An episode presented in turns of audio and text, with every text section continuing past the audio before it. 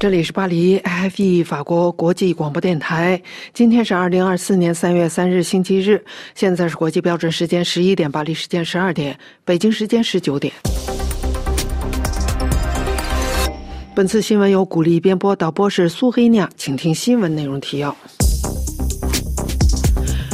日本担任安理会轮值主席国，誓言确保对加沙的人道援助。以色列和哈马斯在开罗重启旨在斋月停火的谈判。印度在马尔代夫附近开设军事基地。巴基斯坦议会选举谢赫巴兹·谢里夫为总理，受到伊姆兰汗支持者的强烈质疑。德媒赞扬纳瓦尔尼挑战普京的勇气，认为俄罗斯人造反的可能性完全敞开。台湾。外长认为，美国是否维系对乌克兰的承诺是台海有事挺台的指标。驻华外国记者协会发声明，对荷兰记者在成都采访被警方暴力骚扰表示极为不安。恒大集团董事长的香港第二豪宅已被接管人挂牌出售，标价可能是五亿美元。巴黎中国摩洛哥纺织品毒品大型洗钱案即将开审。下面请听新闻。日本担任安理会轮值主席国，誓言要确保对加沙的人道支援。详情请听法广特约记者楚良一发自东京的报道。日本从三月一日起担任本月联合国安理会轮值主席，而本月轮值主席最重要的课题是能否改善巴勒斯坦自治区加沙地带的人道主义危机。并缓和局势。日本自从去年一月起，以非常任理事国身份成为联合国安理会成员，任期两年，并于三月担任轮值主席国。日本驻联合国大使山崎和之当地时间三月一日在纽约的联合国总部召开的新闻发布会上谈及加。加沙局势时表示，我们将努力推进两个事情，就是确保人道主义支援的环境和人质的解放。在答问中，山崎大使表示，以色列有权利保护自己的人民，但任何国家都必须遵守国际人道法。他还指出，安理会将讨论美国有关加沙地区的释放人质和临时停火的新的决议案。谈及本月十八日将举行的核裁军与核不扩散部长级会议时，山崎表示。我们的最终目标是建立一个无核武的世界。法广特约记者楚良一发自东京。以色列和哈马斯今天周日在开罗恢复谈判，以期在斋月期间达成在加沙地带停火的协议。据法新社引述埃及一家亲政府媒体报道，卡塔尔和美国的代表已经抵达开罗。据联合国称，以色列在受饥荒威胁的加沙地带继续发动致命轰炸。据一位与哈马斯关系密切的消息人士称，哈马斯特使将对一月底巴黎谈判拟定的建议作出回应。卡塔尔、美国、埃及等调解国家在巴黎提出的建议涉及暂停战斗六周，并释放四十二名人质，换取被以色列监禁的巴勒斯坦人。这次开罗谈判的目标是在今年三月十日或十一日穆斯林斋月开始之前达成停火协议。一位美国高级官员周六在华盛顿表示，以色列人原则上接受了协议的内容，但以色列尚未证实这一消息。印度在马尔代夫附近开设海军基地，详细情况请听福林的介绍。印度海军表示，其正在马尔代夫附近具有重要战略意义的岛屿上加强力量。一个新基地将在驻马尔代夫印军被撤回国的几天前启用。法新社报道指，自从亲北京的马尔代夫总统穆伊兹。承诺驱逐驻扎在该国的印军，并在去年大选中获胜后，印度与马尔代夫的关系就开始恶化。印度对中国在马尔代夫这个横跨东西向国际航运要道的群岛国家日益增长的存在感到担忧。印度海军在周六晚些时候发表的声明中说，新基地将扩大新德里对该地区的行动监视。伊木兹已要求印度撤出驻扎在马尔代夫操作侦察机的八十九名。印方安全人员，首批人员将于三月十日前撤离，所有印军人员将在两个月内全部撤出。根据印度海军的声明，位于印度拉克沙群岛的新基地将于三月六日启用，它将把现在的一个小分队转变为一支独立的海军单位。拉克沙群岛位于马尔代夫以北约一百三十公里处。新的印度海军基地位于距离马尔代夫最近的米尼科伊岛上。据悉，印度海军在拉克沙群岛的卡瓦里蒂岛已有一个基地，但新基地将距离马尔代夫更近约二百五十八公里。印度海军表示。米尼科伊岛是拉克沙群岛最南端的岛屿，横跨重要的海上交通线。该基地将促进反海盗和缉毒行动，是逐步加强具有重要战略意义岛屿的安全基础设施建设政策的一部分。在上次二月份的立法选举后，谢赫巴兹谢里夫今天周日被国民议会选举为巴基斯坦总理。这个结果遭到伊姆兰汗支持者的强烈质疑。现年七十二岁的这位谢里夫，曾在二零二二年四月至二零二三年八月担任政府首脑。他在今年二月八日的选举中以二零一票当选，而前总理伊姆兰汗支持的候选人阿尤布汗只获得九十二票。被判长期徒刑的伊姆兰汗自去年八月以来一直被监禁。他声称这个选举是由强大军队无耻操纵的，目的是阻止他的政党重新掌权。为了重新掌权，谢里夫和他的政党巴基斯坦穆斯林联盟不得不与他们的历史对手布托扎尔达里的巴基斯坦人民党以及其他几个小党达成联合协议作为回报。被暗杀的前总理贝纳奇·布托的丈夫比拉瓦尔的父亲前总统扎尔达里被人民党提名为总统联合候选人。刚当选的谢赫巴兹谢里夫是曾三次担任巴基斯坦总理的纳瓦兹谢里夫的弟弟。谢赫巴兹谢里夫将于周一宣誓就职，任期五年。在成千上万的俄罗斯人不顾克里姆林宫的威胁，参加反对派领导人纳瓦尔尼的葬礼后，德国媒体普遍赞扬了纳瓦尔尼挑战普京的勇气。其中，《莱茵内卡河报》指出，俄罗斯人民是否会造反，是否对普京的繁荣国家愿景满意，结果是完全敞开的。请听法广驻柏林特约记者丹兰发来的报道：德国媒体对纳瓦尔尼之死及其葬礼。表示了关注。路德维希堡日报写道：“俄罗斯总统普京摧毁了他最凶狠的批评者，与这位最后一名知名反对派关系密切、与他有感情的人，甚至都无法自由地哀悼。他的家人、朋友和支持者受到克里姆林宫政权的骚扰和恐吓，这是多么可悲！”罗伊特林根广文报写道。普京害怕批评的声音，这就是为什么他把他最严厉的批评者纳瓦尔尼送进了劳改营，因为他在那里仍然施加了太大的影响，普京便将他杀害了。但是纳瓦尔尼身上并发出一种思想，一种自由和民主的理念，即使在他死后，这种思想。依然存在，成千上万的人不顾国家的威胁参加了他的葬礼，就证明了这一点。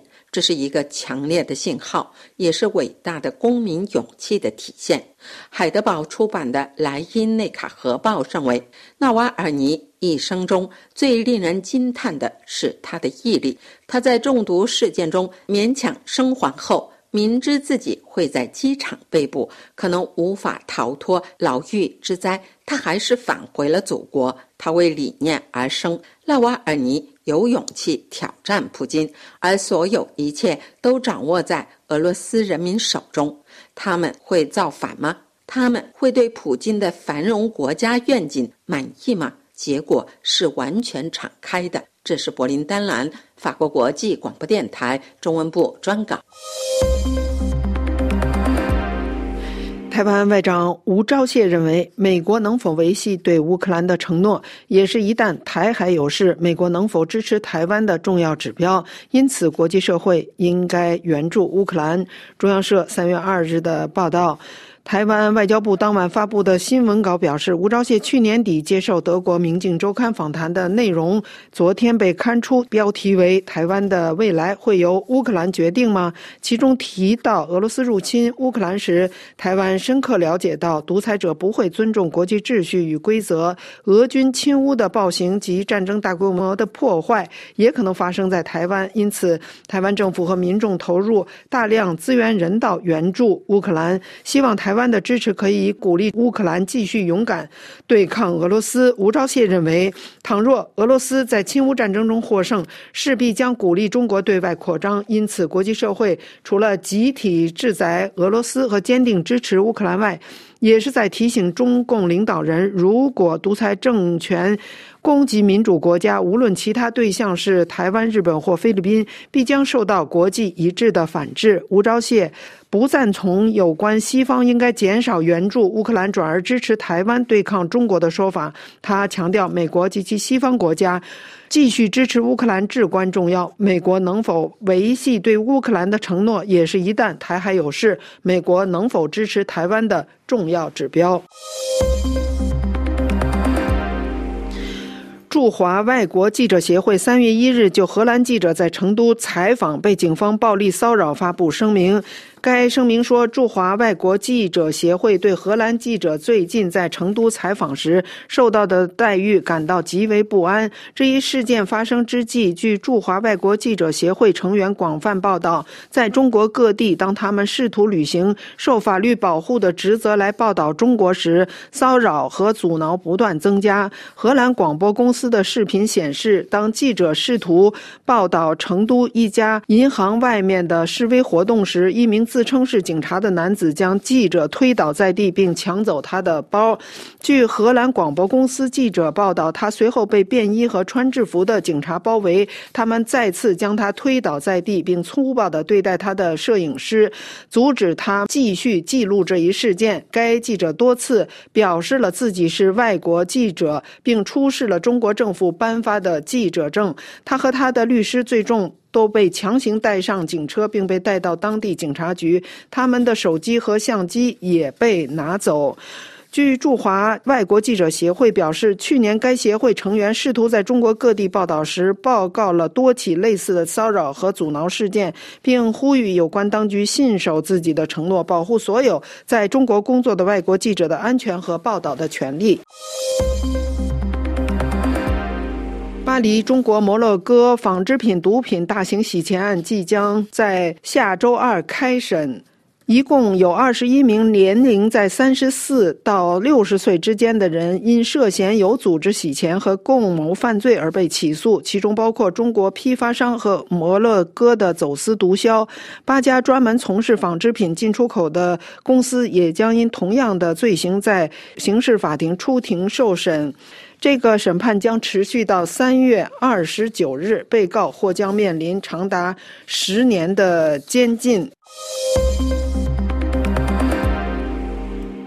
路透社引述相关房地产经纪人第一太平戴维斯宣布的消息：，曾经属于中国恒大董事长的香港第二座豪宅已被接管人挂牌出售。恒大是全球负债最多的房地产开发商，于二零二一年底拖欠海外债务。香港法院于今年一月对其进行了清算。董事长许家印的个人资产预计不会被纳入清算程序。据报道。这个挂牌出售的许家印的豪宅价值五亿港元。各位正在收听的是 IFP 法国国际广播电台，这里是巴黎。本台本次新闻节目现在播送完了。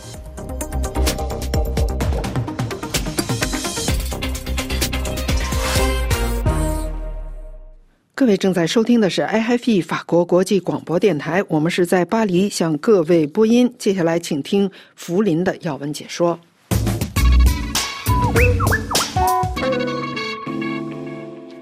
听众朋友们好，随着俄罗斯全面入侵乌克兰进入第三个年头，生活在海内外的俄罗斯人社区中，不明不白的猝死事件不断增多。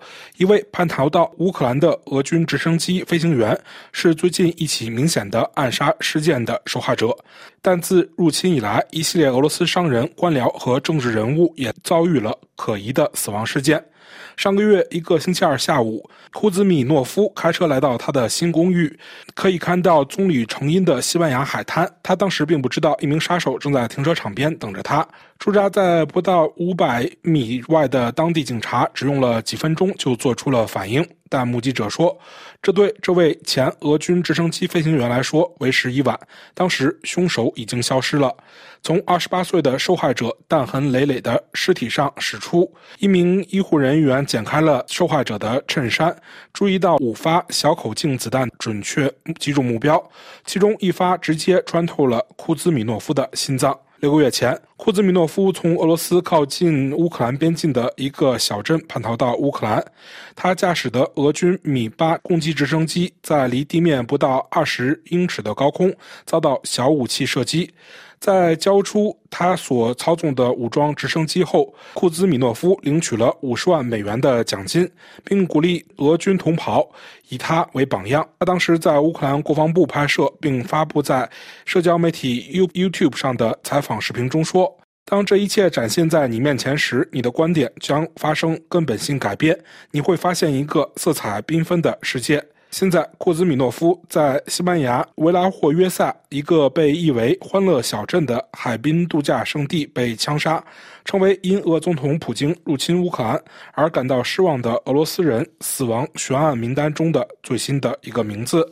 一位参与调查的官员说：“尽管调查人员认为这起谋杀是克里姆林宫下令的，但西班牙当局尚未确定嫌疑人。”莫斯科并未否认杀害了这名前俄军飞行员。俄联邦对外情报局局长雷什金对塔斯社说：“这个叛徒和罪犯在策划其肮脏可怕罪行的那一刻起，就变成了一具道德尸体。”自全面入侵乌克兰以来，全球三大洲都有俄罗斯知名人士在非正常情况下死亡。一些人被认为怀有政治颠覆思想，另一些人则可能卷入了普通的。犯罪性战争，有些人可能实际上是自然死亡。维基百科发布了一份名为《2022至2024年俄罗斯商界人士可疑死亡事件》的榜单，目前共有51个名字存在。在伦敦发现了上吊的俄罗斯商人，在波多黎各发现了被淹死的俄罗斯商人。一名俄执政党老板从印度一家酒店的屋顶坠落。一名46岁的俄罗斯科学部副部长在从古巴返回的航班上死于不明原因的疾病。西班牙警方仍在调查2022年俄罗斯天然气公司诺瓦泰克股份公司前副董事长谢尔盖·普罗托森尼亚及其妻子和女儿在巴塞罗那附近家中突然死亡的事件。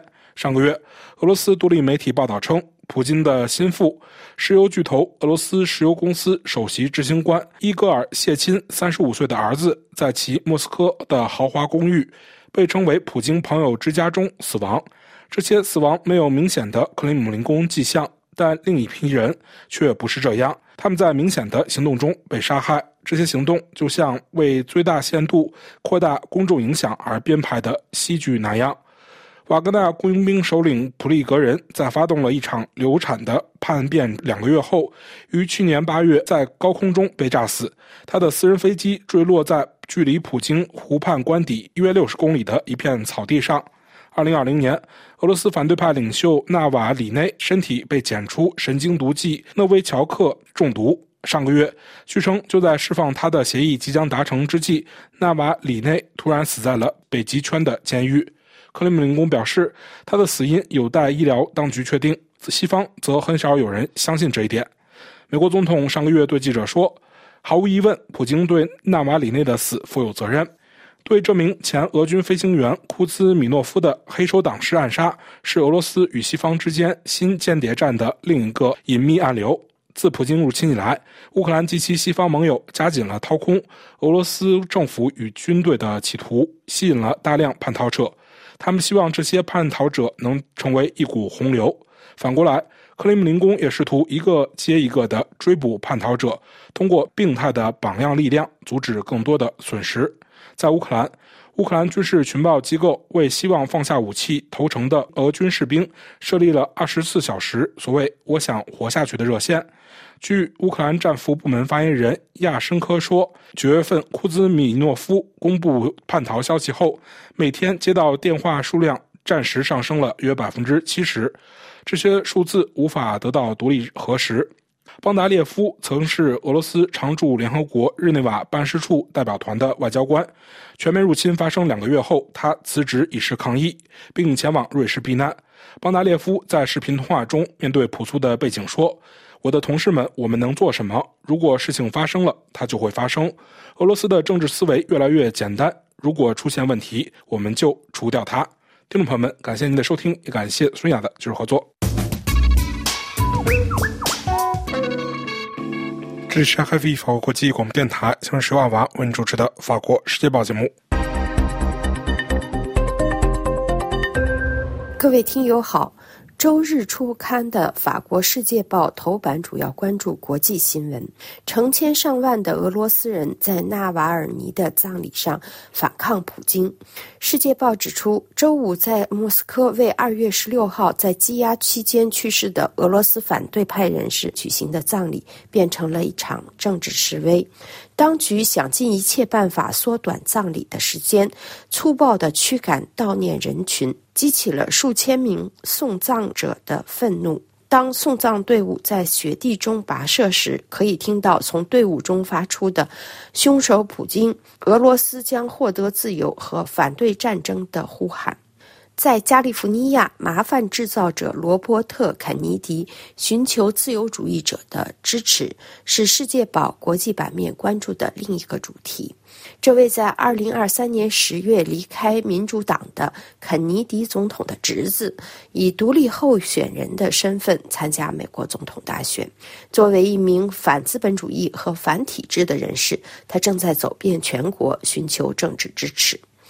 在地缘政治版面。《世界报》关注国际法院的幕后工作，长篇报道详尽解密自1947年以来，位于荷兰海牙的国际法院要对世界上发生的事情，无论是冲突还是对地球至关重要的问题，作出裁决。《经济学人》中文版停办是《世界报》网站在经济和媒体栏目发表的文章，指出由于经济和政治原因，在推出九年后，这本英国商业杂志将自己的中文版 APP 关闭。《经济学人》是在二月二十八日宣布这一消息的，它的中文应用程序《经济学人全球商业评论》将在五月三十一号停刊。这一中文 A.P.P 是在二零一五年推出的，将杂志中可能引起当地读者兴趣的精选文章翻译成中文。文章指出，由于避开了有关中国的敏感话题，这款仅限订户使用的应用程序成功的躲过了审查制度，因为在中国，从谷歌、脸书到报纸，大多数外国网站都被禁止访问。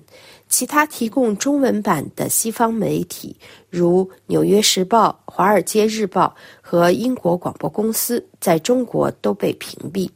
在发给读者的简短声明中，这家著名的英国杂志没有说明做出这一决定的理由，但据内部消息人士称，这一决定似乎是出于经济和政治原因。经济原因是商业成功有限，而二零二三年八月有关部门宣布的新规定，要求所有移动应用程序的创建者都需向工业和信息化部注册。此举加强了中国政府对这些应用程序的控制。工信部已经要求应用程序发行商在二零二四年三月底之前完成注册。苹果公司自去年十月起已经开始要求这些许可证。拥有微信的数字巨头腾讯公司解释说，所有中国社交网络中的简化工具小程序都将受到相同的注册规则的约束。新要求的实际应用尚不明确。但这让英国杂志的负责人感到担忧。文章认为，这一决定也可能是出于经济考虑。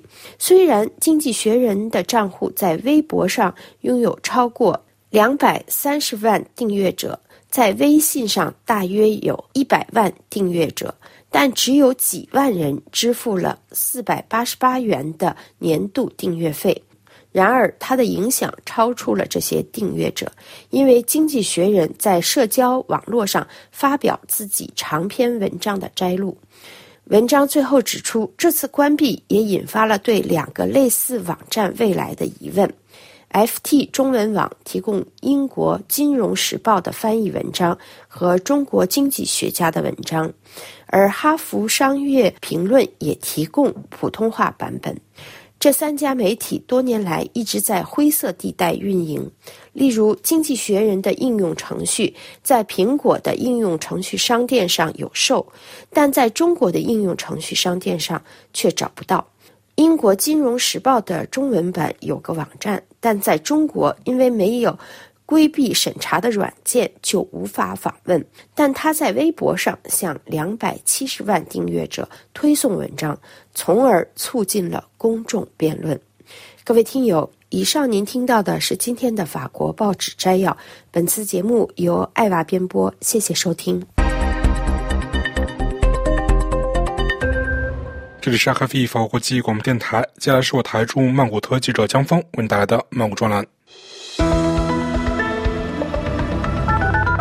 听众朋友，全球地缘政治动荡波及世界各地。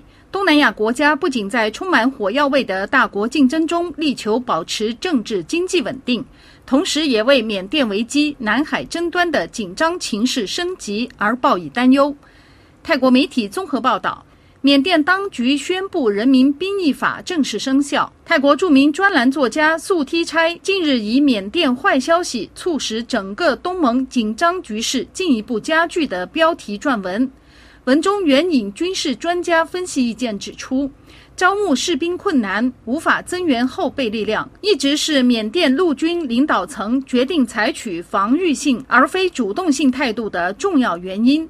一旦当局落实征兵法，这意味着缅甸军政府已经接受了落败的现状。换句话说，就是军队首脑敏昂莱认可缅甸人民自相残杀，从而不惜尽一切努力寻求延长掌权期的可能性。征兵令宣布后，在缅甸引起恐慌，各方担心另一个更加严重的后果。那就是缅甸国内暴力加剧，新一轮征兵意味着将会发生更多的战斗。可预见的是，缅军将发起猛烈反击，而且暴力程度将超过以往。眼下显而易见的是，缅甸反对派拥有越来越多无人机之类的先进军事装备，这对政府军构成了重大威胁。支持昂山素基的缅甸民族团结政府谴责征兵令是非法的。缅甸反对派强调军政府没有合法性，并且正在面临全面性溃败。缅甸军政府夺权后持续宣布紧张状态，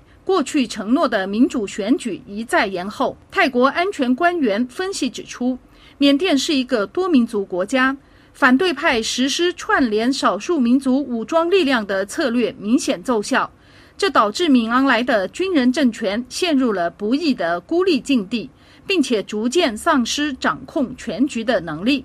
眼下，缅甸政府军和反对派僵持不下的局面，或许可依赖外部力量斡旋开展和谈，以便寻求缓和局面。然而，围绕着主持和谈的话题，则再度涉及中美大国在这一地区的影响力竞争。在经济方面，近期，马来西亚货币令吉跌至二十六年来新低，马币持续走弱，可能会对曾经领导马来西亚度过了一九九七年亚洲金融危机的马来西亚总理安华产生政治影响。安华近日表示，两场金融危机是不同的故事。他在接受英国《金融时报》采访时。批评了中国威胁论在全球抬头的趋势，同时表示并不接受对中国的强烈偏见。二月二十七号，安华接见到访的柬埔寨首相洪马内，双方就加强经济合作进行了交流。外界盛传，年轻的柬埔寨首相正在积极走访亚洲国家，重塑柬埔寨的国家形象。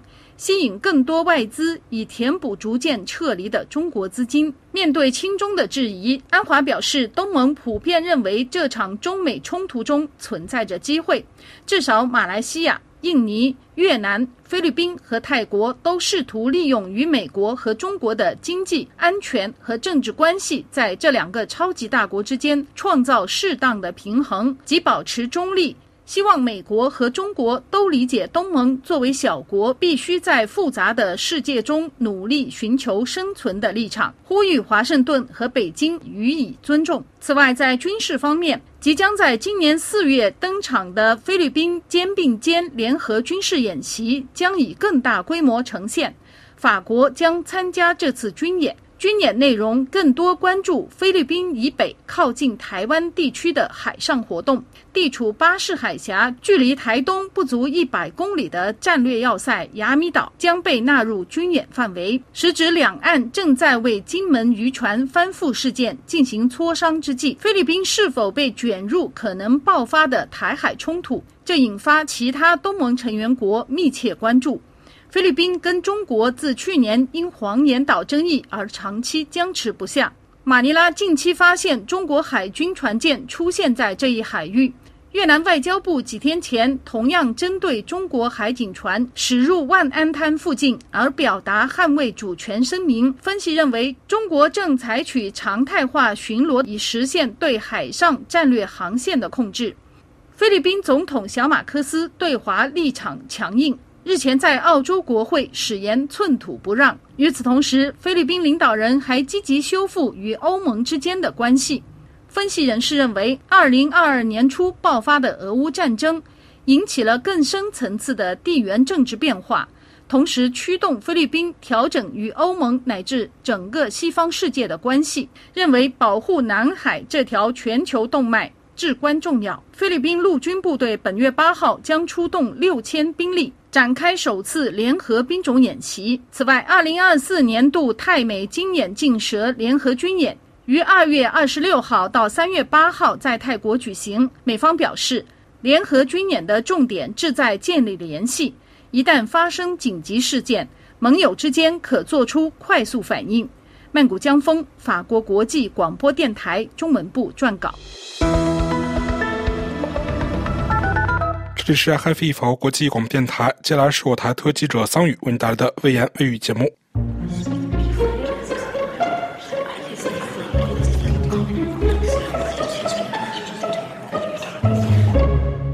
各位听众，大家好。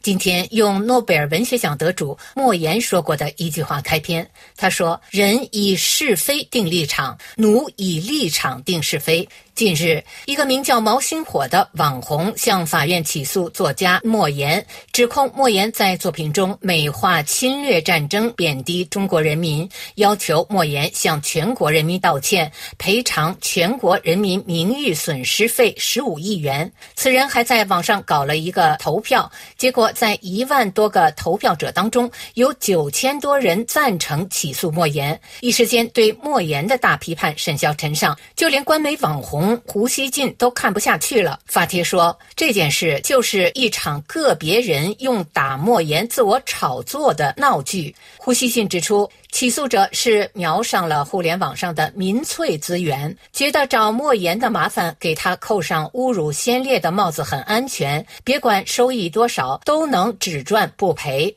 为了自我安全，他们打出爱国正能量的旗号，在社会现实中不断扫描，一个接一个的抓可以找茬儿批斗的人，宰活鱼。莫言的起诉者完全是在扣帽子、断章取义。胡锡进的贴文折射另一个问题：为什么民粹反制言论在网络空间畅行无阻？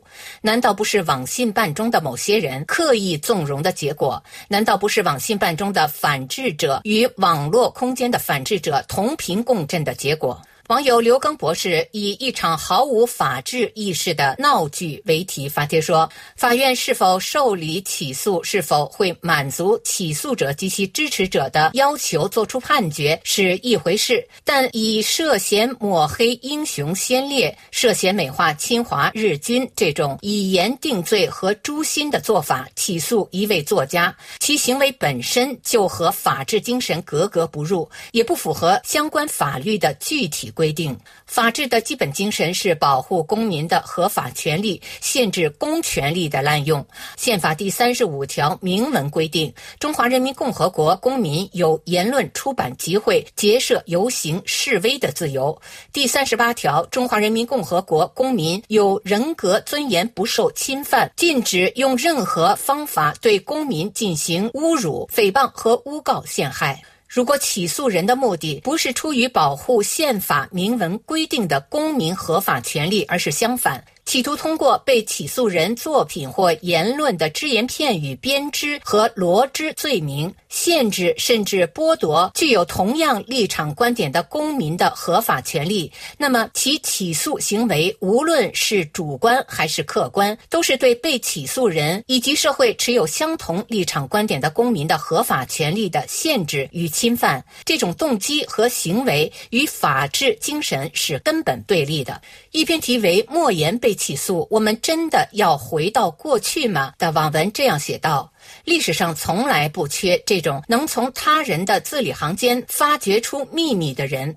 文字里找文章是文字衙门们最喜欢也最擅长的事情。尤其是这几年，不管你是做什么的，不管你发的内容是什么，他们都能找挖点、喷点、骂点和举报点，能挖倒名人，喷倒普通人，骂倒、举报倒所有人。除了手握权柄的人，他不敢碰。张宏文一句“多吃肉蛋”。蛋奶少喝稀粥，能被扣上汉奸的帽子，挖出所谓论文造假的大新闻。这样隐藏在互联网各个角落的獐头鼠目之辈，擅长于人肉和挖坟，通过各种蛛丝马迹顺藤摸瓜寻找目标对象的黑历史，并乐此不疲。真可谓只要锄头挥得好，人人都能被挖到。有网友晒自己深入山区的公益活动，资助贫困地区。他们也能找到喷点，这是黑心钱挣多了吧？到穷人身上来找平衡，不由想到坡旁王朝的政治家红衣主教黎塞留说过的一句话：“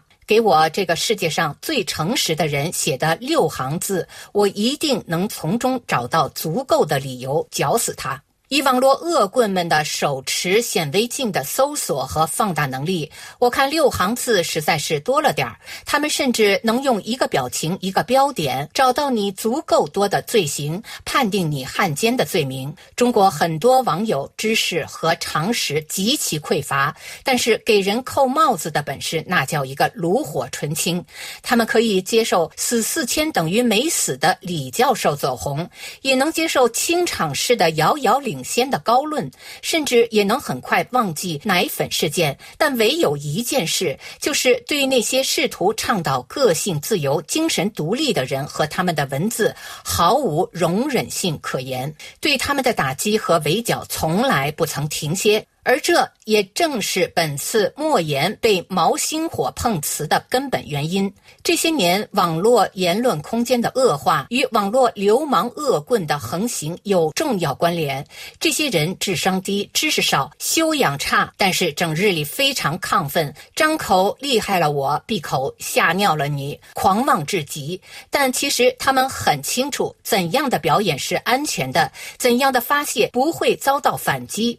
这些卑鄙。懦弱小人奉行着一种和人类文明背道而驰的价值观。遇到有公权力加持的媒体就跪下或者绕行，遇到无权无势的个体网友就一哄而上。一个社会是否文明、进步、包容，主要就是看人们如何对待弱势群体和少数派，以及是否容得下不同的声音。莫言正在经历的是，揭示着一个真相：真要这么搞下去，我们只能走向彻底的、完全的人人互害时代。现在我们常说的人人互害，多数时候发生在经济领域，而要发展到在他人的文章里找把柄、揪辫子，那这种互害就延伸到精神领域，将开启完全不留死角的互害时代。到那时，没有任何人敢说自己是安全的。最后，就用莫言描写上世纪大饥荒时代的作品《吃相凶恶的终结段》来结束今天的节目。我回想三十多年来吃的经历，感到自己跟一头猪、一条狗没有什么区别，一直哼哼着转着圈子，找点可吃的东西填这个无底洞。为了吃，我浪费了太多的智慧。现在吃的问题解决了，脑筋也渐渐的不灵光了。以上是今天的微言微语，我是桑榆。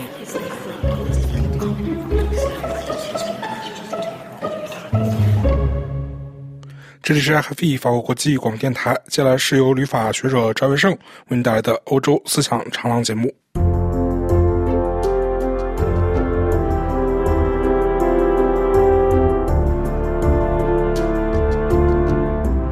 各位听友好，英国内战以查理一世战败结束，随后进行的审判以审判国王犯有暴政罪被处以死刑。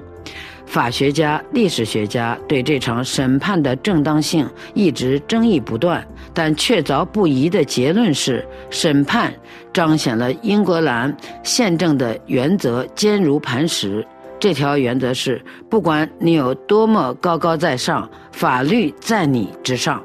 在今天的欧洲思想文化长廊节目时间，旅法中国学者赵业胜介绍英国宪政制度的故乡——一六四零年的英国革命诛杀暴君之舞，法律的焦点起诉国王。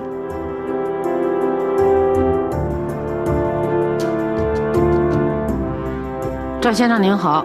您好，赵先生，审判国王是一场法律实践，但没有前例可循。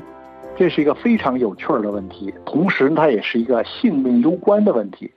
当时呢，反对国王的共和一派被称作元卢党，因为他们大多数不像贵族那样戴着一个假发，而是呢剪着个短头，看上去呢是个圆头。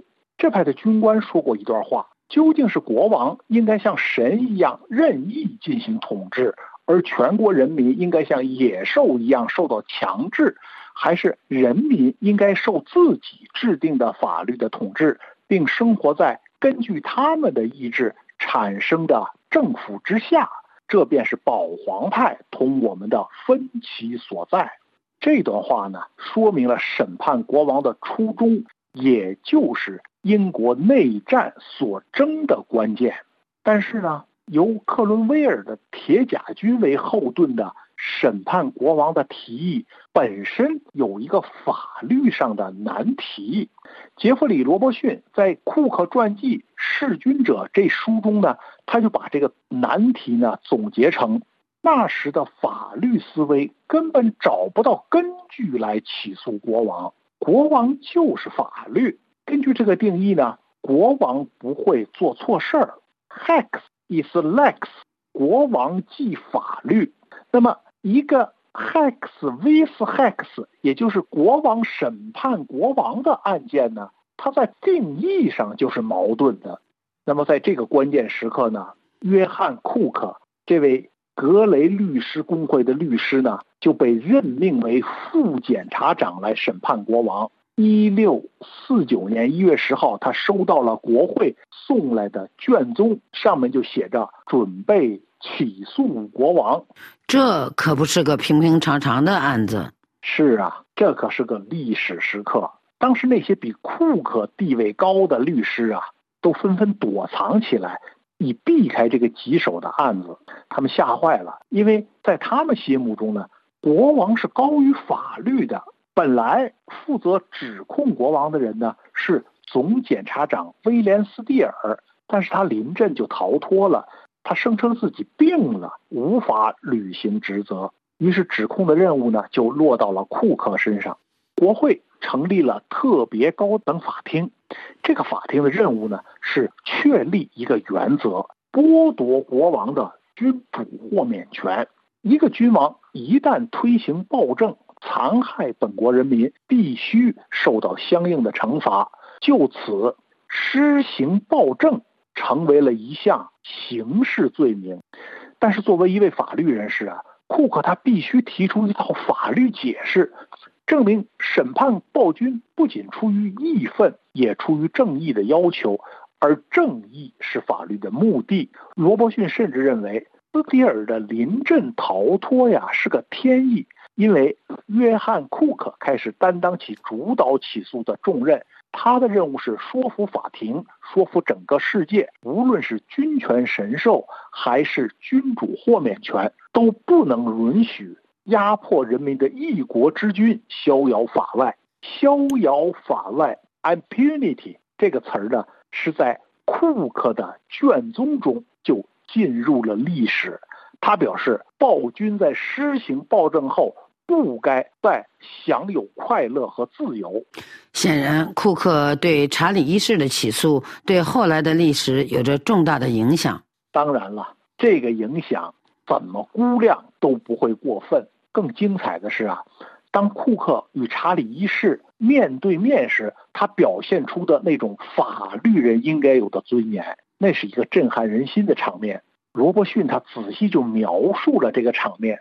一月二十号呢是个星期六，那天下午呢，六十八名身着黑袍的法官就进入威斯敏斯特大厅，这就是特别高等法庭所在地。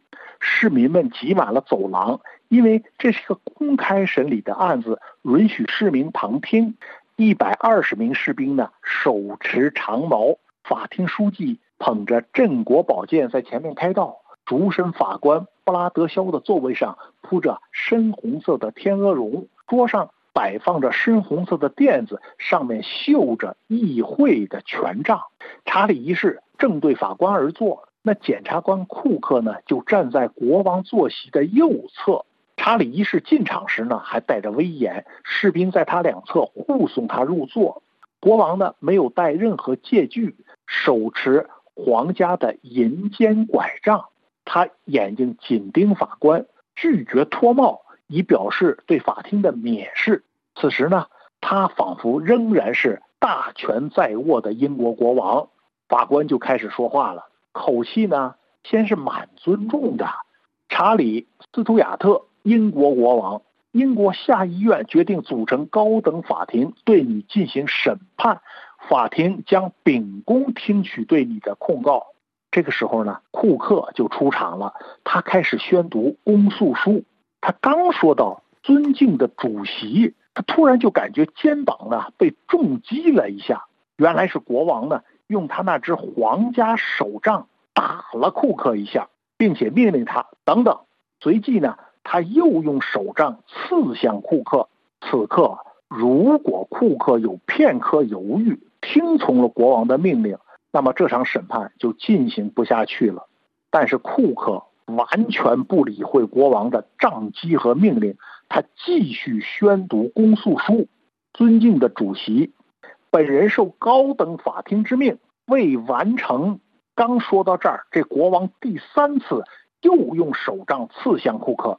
因为他用力过猛啊，手杖上那个装饰华丽的银尖头就掉下来了，正掉在库克的长袍之下。这时候呢，国王与库克四目相对，国王就示意库克弯腰去捡起那个银尖头，但是库克眼睛是眨也不眨，继续陈词。我代表英国人民，并以他们的名义向法庭控诉我身旁所坐的英国国王查理斯图亚特构成严重叛国罪及其他严重罪行。这表明库克的法律信念无比坚定。对，那么在库克心中啊，你只要是站在法庭上，那你就是个普通的犯罪嫌疑人。法律面前人人平等，有罪无罪只能由法庭决定。果然，库克以信义支撑的法律尊严呢，使至高无上的人间权威国王屈服了。罗伯逊记述到啊，就在库克极具杀伤力的话语下，国王好似退缩了，一下子从高高在上的国王呢，就变成了一个暴躁的、头发肮脏的犯人。在人们惊讶的注视下，国王慢慢的、费力的就弯下腰，捡起了掉在库克脚下地板上的那个银尖头。这时候，人群中就发出了一片叹息声。库克在这个具有象征意义的时刻，他停了一下。然后把控诉书交给法庭书记员安德鲁·布鲁顿来正式宣读。历史上有许多极具象征意义的神奇时刻，你比如说，奥斯特利兹战役结束后，那战场上的迷雾突然消散，阳光灿烂照亮战场，拿破仑就说了那句名言：“这是奥斯特利兹的阳光。”那么这句话就表明，胜负未分的迷雾已经被阳光灿烂的胜利时刻取代了。而查理一世在一位名不见经传的小律师面前，弯下腰自己去捡掉在地上的皇家手杖的银头，这实在是太具象征意义。所以罗伯逊总结说呀，这个插曲象征意义再明显不过了。国王。神圣的陛下弯了腰，他在人权、法律的权威下显得如此无力。库克在那一刻的镇定和坚决，使审判国王的开场便大大提升了人们的期望。现在这是一场对国王的真正审判了。国王没有任何特权。这个历史时刻真正诠释了 “Be ever so high”。The law is above you。不管你有多高高在上，法律在你之上。好的，那就谢谢赵业胜。谢谢。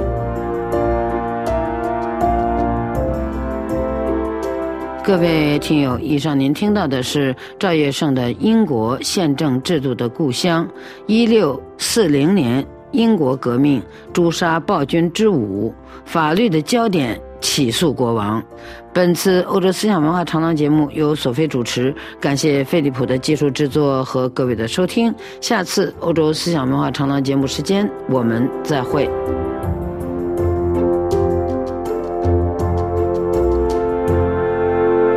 这里是 RFI 法国国际广播电台，接下来请听法语教学节目《Mission Paris》。Mission Paris。由欧洲联盟赞助，法国国际广播电台、德国之声、波斯蒂广播电台联合制作。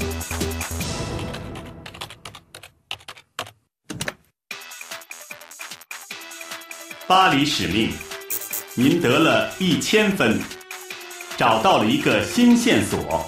La statue de mille morts, mais la fertilité retrouvée。一座雕像和一个死人，但这足以帮助您拯救国家吗 ？Monsieur, ça va Il est où, papa Salut, mon bonhomme. Ça va Tu t'appelles comment Pardon, excusez-moi, je suis journaliste. Sorry, euh, excusez-moi. 艾娃，从车站出来，去找剩下的谜底。出车站？那怎么出去？哎！Tout va bien, madame. 你要带我去哪里？Je suis pompier. Pompier 救护车，巴东。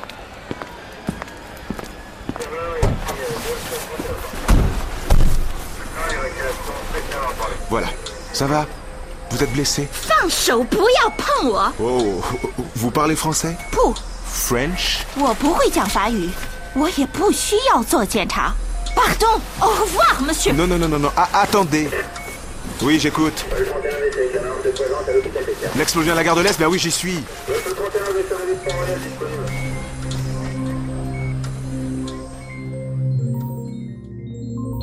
见鬼！还有什么事儿？Je suis pompier。就是说他是消防员。哦，但是 vous êtes blessé。他想知道我是否受伤了。你知道，第一批救援工作就是这样。那么，法国的消防员也是救护员？你可以这么说。我们在浪费时间。想得分就要大胆点儿。好，离开消防车。我现在就走。祝贺您，您得了一千五百分。Hé, madame Madame Elle est où 有警察。能量不足，请恢复体力。躲起来，快！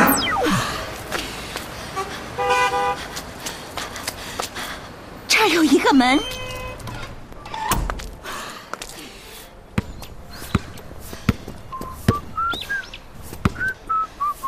Salut.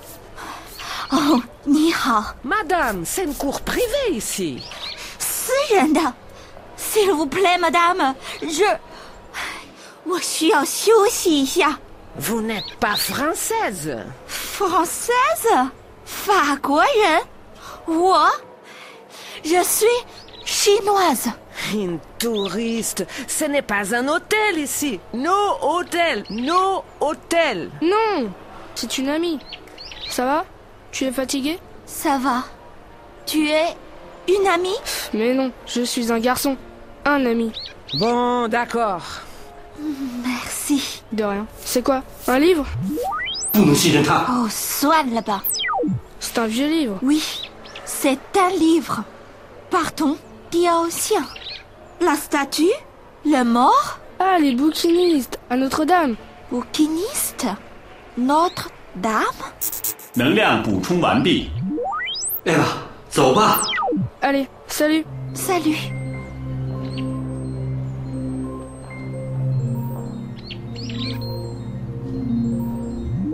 这个男孩怎么装我的朋友都装的挺像。Salut, ça va？C'est une amie. Je suis un ami. 也就是说，呃，la femme 是 une amie，但男孩是 un ami。太精彩了吧！听我说，他提到 bouquiniste 和圣母院。圣母院，现在就到那儿去。第三场游戏结束，您赢了两千五百分，找到了一个同盟。Non, c'est une amie. 您知道现在要去哪儿？Ah, les bouquinistes, à Notre-Dame. 您知道要找的东西是什么？La statue de mille morts, mais la fertilité retrouvée. 请及时拯救国家，否则就晚了。您想玩吗？您想玩吗？这里是 HFE 法国国际广播电台新闻重播新闻提要。日本担任安理会轮值主席国，誓言确保对加沙的人道援助。以色列和哈马斯在开罗重启谈判，旨在斋月停火。印度在马尔代夫附近开设新的海军基地。巴基斯坦议会选举谢赫巴斯谢里夫为总理，受到伊梅尔汗支持者的强烈质疑。德媒赞扬纳瓦尔尼挑战普京勇气，并认为俄罗斯人造反的可能是完全敞开的。台湾万长认为，美国对是否维系乌克兰的承诺是他还有事挺台的指标。驻华外国记者协会发声明，对荷兰记者在成都采访被警方暴力骚扰表示极为不安。恒大集团董事长的香港第二座豪宅已被接管人拍牌出售，标价或达五亿美元。巴黎中国摩洛哥服装和毒品大型洗钱案即将开庭。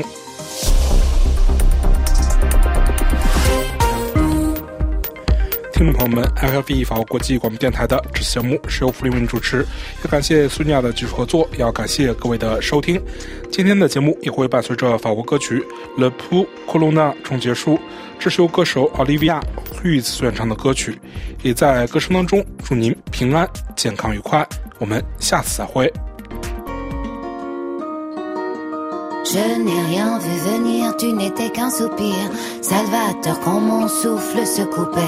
Je n'ai rien vu venir dans tes mots choisis, qui me caressaient sous ma peau s'immisçait. Je n'ai pas su me tenir près de la vérité, pas su me retenir lorsque je basculais. Mesure ton flot et préserve-moi de toi, de ta danse fragile sur un fil. Ne me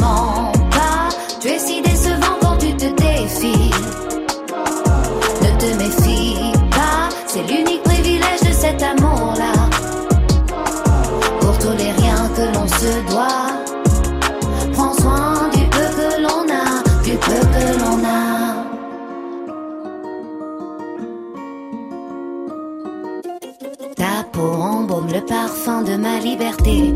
Tes mots vertige ouvrent le monde sous mes pieds.